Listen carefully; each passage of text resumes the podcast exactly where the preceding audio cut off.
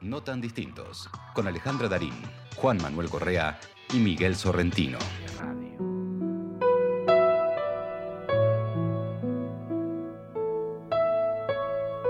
Es la eternidad. ¿Qué rostro tiene? ¿Ha imaginado la eternidad alguna vez Ernesto Guevara? ¿Era para Ernesto Guevara lo infinito la poesía? Por eso leía a Goethe, por eso leía a Vallejo, por eso leía a Martí, por eso su inalcanzable lectura, por eso nuestra incansable lectura. La poesía era su remedio contra la, la inminencia de la muerte. ¿No es la poesía un remedio contra la inminencia de la muerte? Su fervor, su carácter, era un carácter poético. Fue poética la sangre. Puede ser poética las balas. Fueron poéticas sus manos adelgazadas, su carne en el barro, sus lágrimas rojas. Su cuerpo moribundo en la oscuridad del silencio, frágil y absorto, era un poema. Era un poema su mirada. ¿No es un poema la mirada de cada ser? ¿No es un poema la mirada de los niños, las mujeres, los hombres, los pájaros, los gatos, los perros? ¿No es acaso un poema la fragilidad? ¿No es la música un gran poema? ¿No es un poema el débil pulso del ser desnudo, el perfume de las amapolas, la sombra que dan los jazmines, la misteriosa voz que entrega el monte, el silencio de los árboles. ¿No es un poema, acaso, la muerte? ¿No es un poema, acaso, la vida? Gabriel Rodríguez Molina. Y así, con esta cortina que le agradecemos desde siempre a Sergio Vainikov y estas palabras que acaba de leer Juan Manuel, entramos en nuestra sección del vino y la luna, que siempre nos encuentra con una copa en la mano para festejar, celebrar. Eh, pueden tener mate también, café, un vaso con agua, para homenajear a la vida, a la amistad, al arte, a todas las cosas buenas que sabemos hacer los seres humanos, a los vínculos, al amor, y así, de esta manera, recibimos justamente este texto que acaba de leer Juan Manuel, es de Gabriel Rodríguez Molina y es nuestro entrevistado el día de hoy. Hola Gabriel, ¿cómo estás? Muchísimas gracias por estar con nosotros, es un honor. Hola, buenas noches, Ale, Juan, Miguel. Bueno, muy, muy feliz día de la palabra ante todo y bueno, un placer compartir este rato con ustedes. Buenísimo. Justamente te quería preguntar, para, para un narrador, un cronista, un poeta, un letrista, un dramaturgo, como sos vos, y muchas cosas más que ya vamos a hablar mientras, mientras hacemos la entrevista, ¿qué significa la palabra? Y la palabra es, es la posibilidad para mí, es casi sinónimo de posibilidad. Eh, en mi caso y mi, mi, cuna, que es la poesía, yo creo que la palabra en la poesía es la posibilidad de lo verdadero.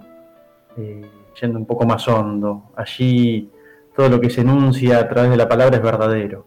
Y también creo que la palabra es la posibilidad del silencio, ¿no?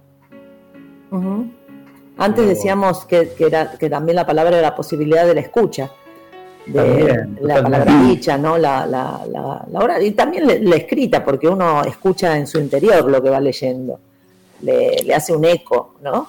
Adentro. Eh, ¿Cómo es esto? Aparte que estudias medicina y filosofía, ¿cómo, cómo, se, puede, cómo se puede hacer todo eso y, llevar adelante el estudio de dos eh, materias tan, tan, va, me imagino yo, eh, tan vastas y tan enormes? Sí, son, creo que sí, la palabra basta le calza justo el traje a ambas dos, creo que son dos, dos lugares donde se estudia el ser, ¿no? en el caso de la medicina un poco más específico en lo orgánico, y a veces no tanto, pero últimamente es así. En el caso de la filosofía es la existencia pura, ¿no? El ser y su pensamiento y el ser y la nada, ¿no? Como han dicho algunos filósofos. ¿Cuántos Eh, años tenés, Gabriel? 26 cumplí. Ajá. Ese también es un dato muy importante. Para mí, por lo menos, en un, en un momento donde todas las épocas, viste, se dice que los jóvenes esto, los jóvenes lo otro, eh, ¿no? y encontrar un- una persona tan joven eh, con todas estas inquietudes y con toda esta, esta voluntad de aprender y de, se- y de seguir aprendiendo para, evidentemente, eh, que me parece que tiene que ver con el arte y con los escritores, darse eh, me parece que realmente es, es, es maravilloso, me encanta. Gabriel, Sí. una pregunta. eh, Sí. ¿Qué tal? Buenas noches. Buenas noches. Eh, escuchando el texto que leyó Juan Manuel y, y un poco también observando esta peculiaridad de, de las dos carreras eh, que, que estudiás, eh, me preguntaba, ¿no? En esta época, o en realidad un poco trascendiendo la época, creo que hay muchos filósofos que trabajaron muchísimo el rol del arte eh, en la sociedad, en el mundo, pero más específicamente eh, sobre la poesía te quería preguntar. Si es que eh, considerás, como, ob- obviamente como un arte, pero la poesía eh, específicamente, que puede ex- explicar cosas que quizás la ciencia no puede, cu- ¿cuál es el rol que para vos ocupa? Porque estudiás la, digamos, como, estás como en los dos lados, me, me llama mucho la atención eso, y, y quería preguntarte a- eh, una Sí, sobre eso. Qué buena, no, qué buena, buena pregunta. Y sí, para mí es parte de lo mismo. O sea, yo siempre entendí casi como, como diría Heráclito, ¿no? Lo mismo lo antiguo que lo nuevo. Para mí, lo mismo da filosofía o medicina siempre que se trate de, de ver al ser en todas sus aristas, de un lado o del otro del río. Eh, creo que siempre lo entendí y eso me permitió tal vez llevarlo con cierta naturalidad poder entender que la unidad ¿no? de la cuestión. Siempre hay, hay partes poéticas de uno y partes que son más orgánicas, ¿no? A veces nos duele el alma y a veces nos duele el cuerpo. Pero es todo parte de lo mismo. Creo que un poco la cuestión está en entender que en realidad está todo muy enlazado y en el fondo estamos hechos de, de lo mismo, ¿no?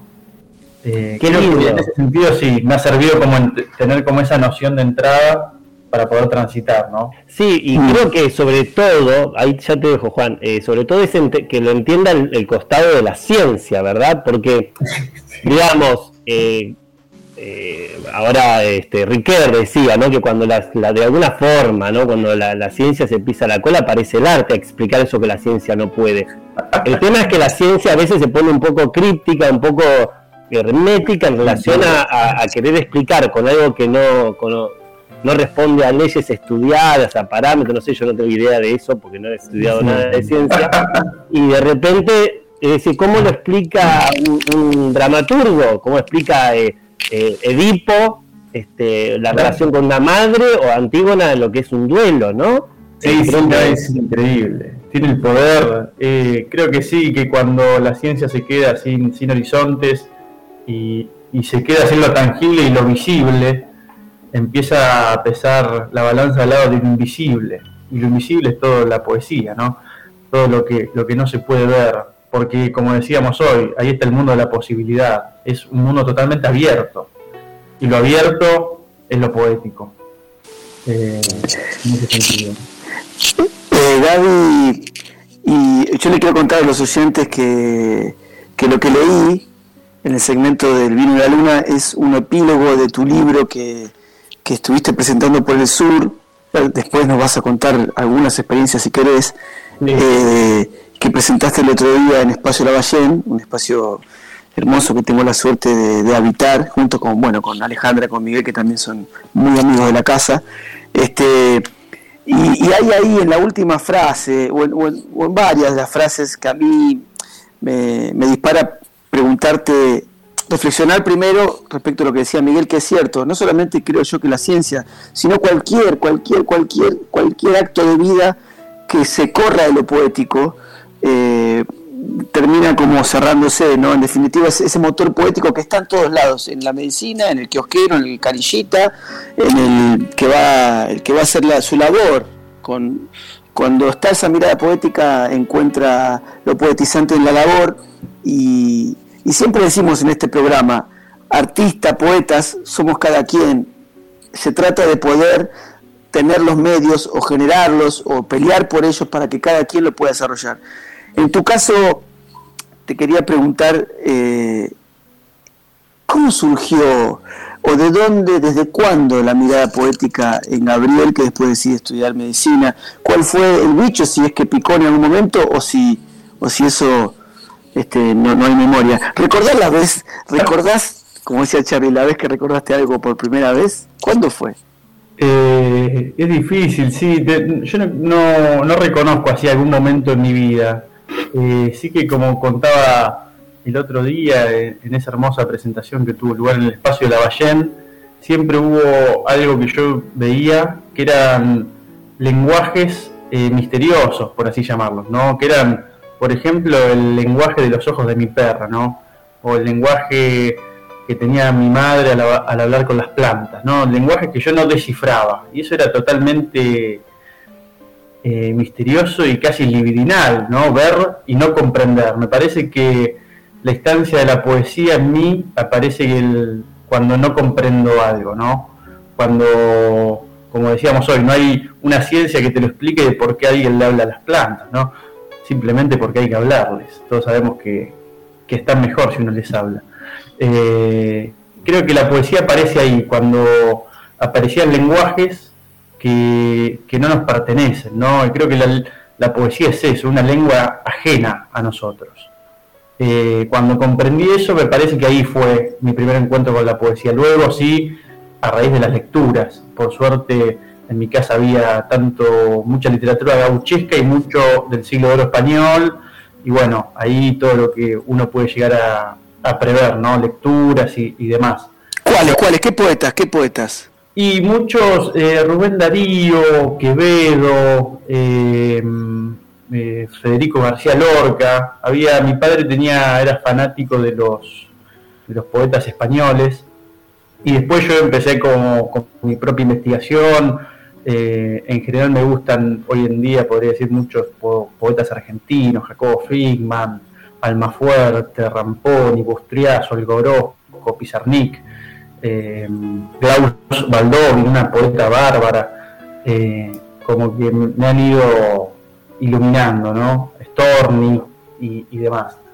Pero sí, en, esas instancias de lectura también había algo que no se podía explicar. Era por qué una palabra que estaba en un papel me angustiaba, o me hacía llorar, o me hacía dudar, o me hacía conmover, ¿no? ¿Dónde, quién puede explicar eso, no? Em, vos escribiste muchos libros, El despertar de los ojos glaucos, Lágrimas de un pájaro, Me necesitan las flores, Un cielo que llama muerte, Severino y ahora Guevara. Eh, de la forma más sintética que puedas, ¿cómo es ese proceso de crear un libro? para que eso que recién relatabas que, hacían los poetas en voz, vos eh, lo puedas hacer con otras personas que no conoces.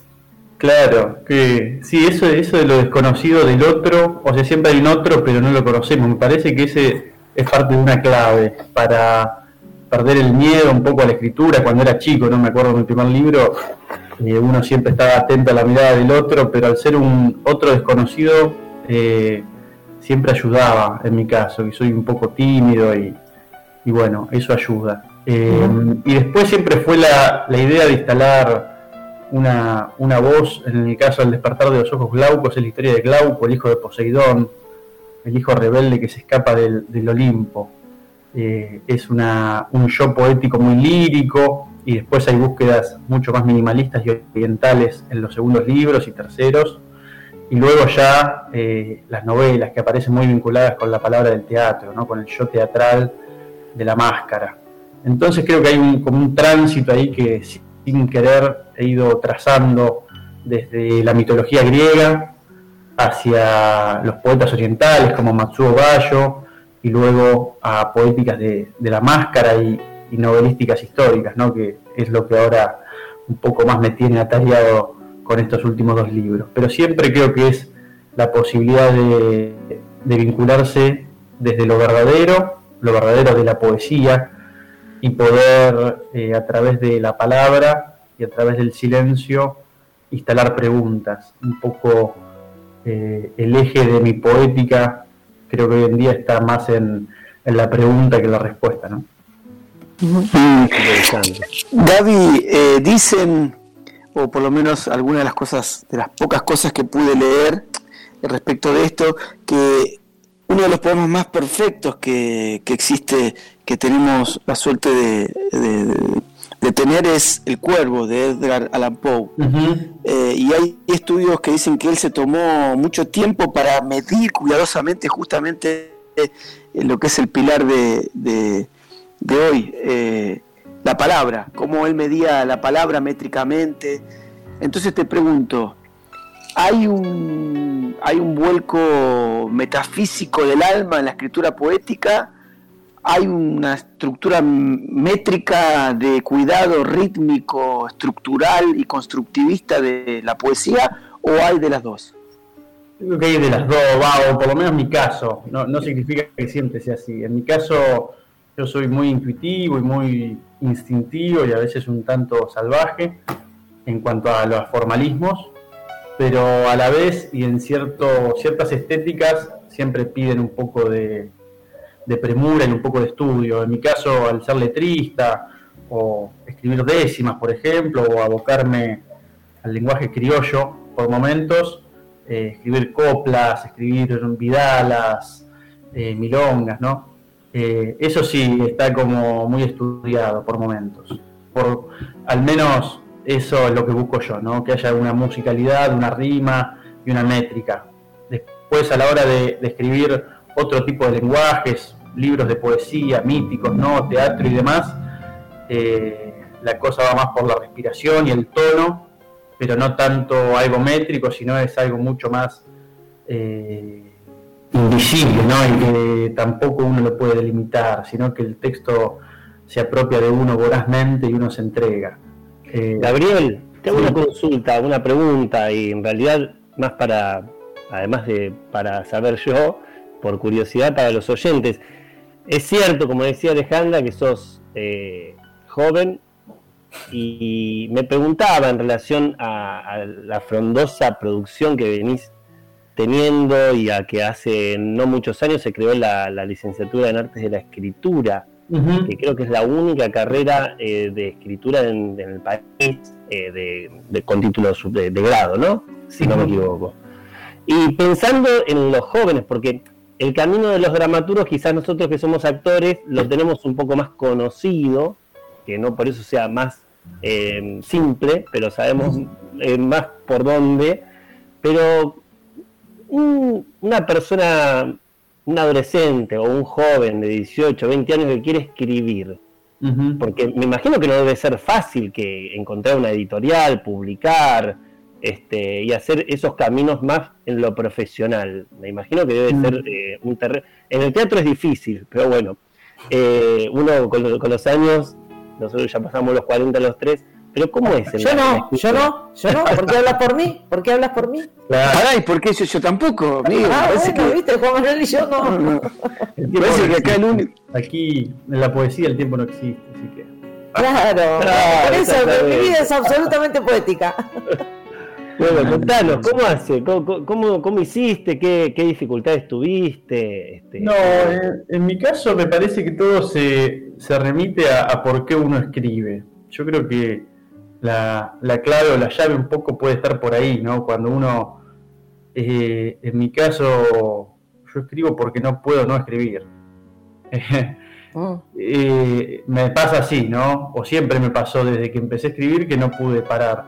Eh, después es hondo, ¿no? El por qué no puedo parar de escribir, pero yo creo que hay una relación con la palabra, con la escritura, que tiene que ser sincera y tiene que ser muy interior uno escribe porque lo necesita.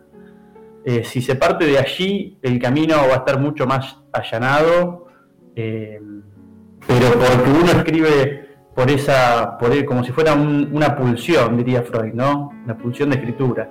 Eh, después, si uno escribe por otro motivo, no sabría qué decirle. Probablemente escriba muy bien y encuentre editoriales y lo publiquen, pero va a haber algo de esa escritura que no va a ser sincera consigo misma. Em, ahora bien, si escribís, eh, me parece que tenés que tener eh, no tanto la mirada del otro, que no, pese tanto, o por lo menos en mi experiencia, me acuerdo del primer libro, tenía como una certeza muy fuerte de que yo tenía que escribir ese libro. Eh, y no me importaba mucho la distancia de la lectura del otro, sino que yo creía que lo tenía que publicar así. Y me sirvió ser un poco, tal vez fue medio torpe, pero a la vez eh, necesitaba ese salvajismo para arrojarme a ese vacío, ¿no? Ustedes los actores lo conocen muy bien, el vacío, ¿no? Ese vacío antes de la escena o es terrible. Entonces me parece que si uno no, no tiene como un salto de intensidad muy fuerte, es imposible romperlo. En mi caso sucedió así que esa intensidad vino por anular la estancia del otro y escuchar por qué yo escribía. Eh, me parece que, me preguntaría eso, ¿por qué escribo?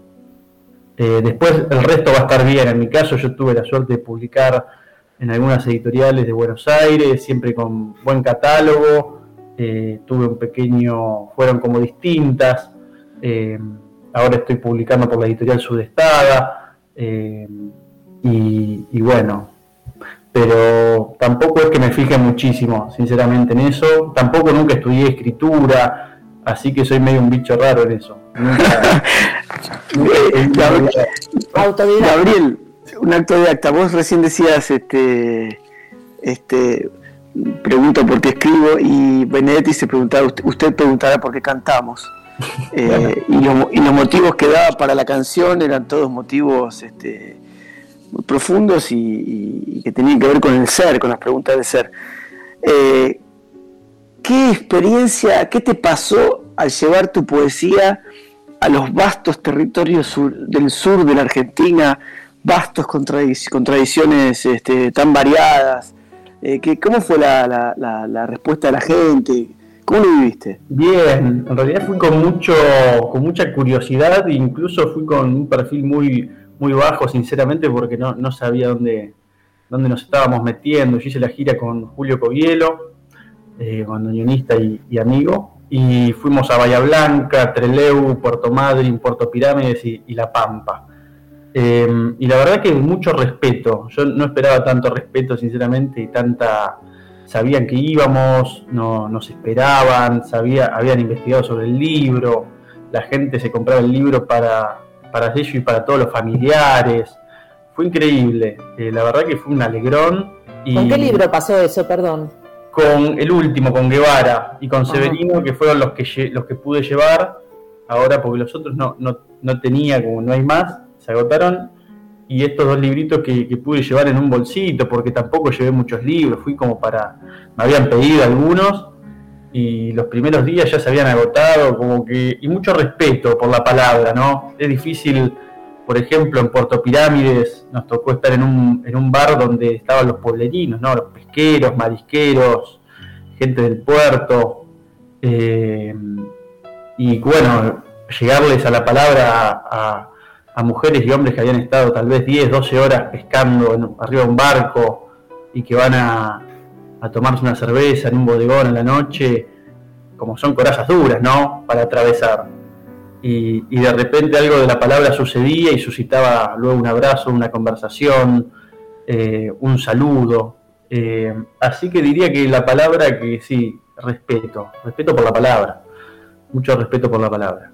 Gaby, eh, para, para, finalizar nuestra entrevista te hacemos la pregunta que siempre le hacemos a todos nuestros entrevistados, esa es la el fuerte nuestro, porque estamos investigando qué significa esto, porque queremos saber qué piensan los demás y cómo y desde qué lugar lo viven. ¿Qué es el amor para vos? Sí, es una gran palabra. Yo justo estuve, estoy como escribiendo al respecto y, se me ocurrieron muchas posibilidades de, para mí el amor es dar. Eh, lo dejaría ahí. Después, eh, justo ayer estaba leyendo un, un libro de Javier Heró que él dice el amor es la posibilidad de detener el tiempo, también. Y también pensando en Ernesto Guevara, a raíz del libro, el amor es sentir como propio el dolor ajeno, ¿no? pensaba en esas tres líneas, me quedo con la primera, de que el amor es dar, pero también pienso que hay una detención del tiempo y hay algo de lo ajeno que se mete en uno cuando se trata del amor. ¡Wow! Sí. Bueno, ¿ves? Nos aportaste un montón de cosas, porque es tan inmenso el amor que, que cuando eh, nos responden a esta pregunta, eh, uno se siente identificado, uno profundiza en, en, su propia experiencia. Entonces, eh, bueno, te agradecemos un montonazo, nos vemos dentro de poco. Gracias por haber estado con nosotros, con nosotras, y, nos vemos dentro de poco. Así, ¿no? Así. Sin más. Muchas gracias, muchas gracias, por estar. y bueno, a seguir celebrando la palabra. Gracias. Gracias, Gabriel. No tan distintos, con Alejandra Darín, Juan Manuel Correa y Miguel Sorrentino.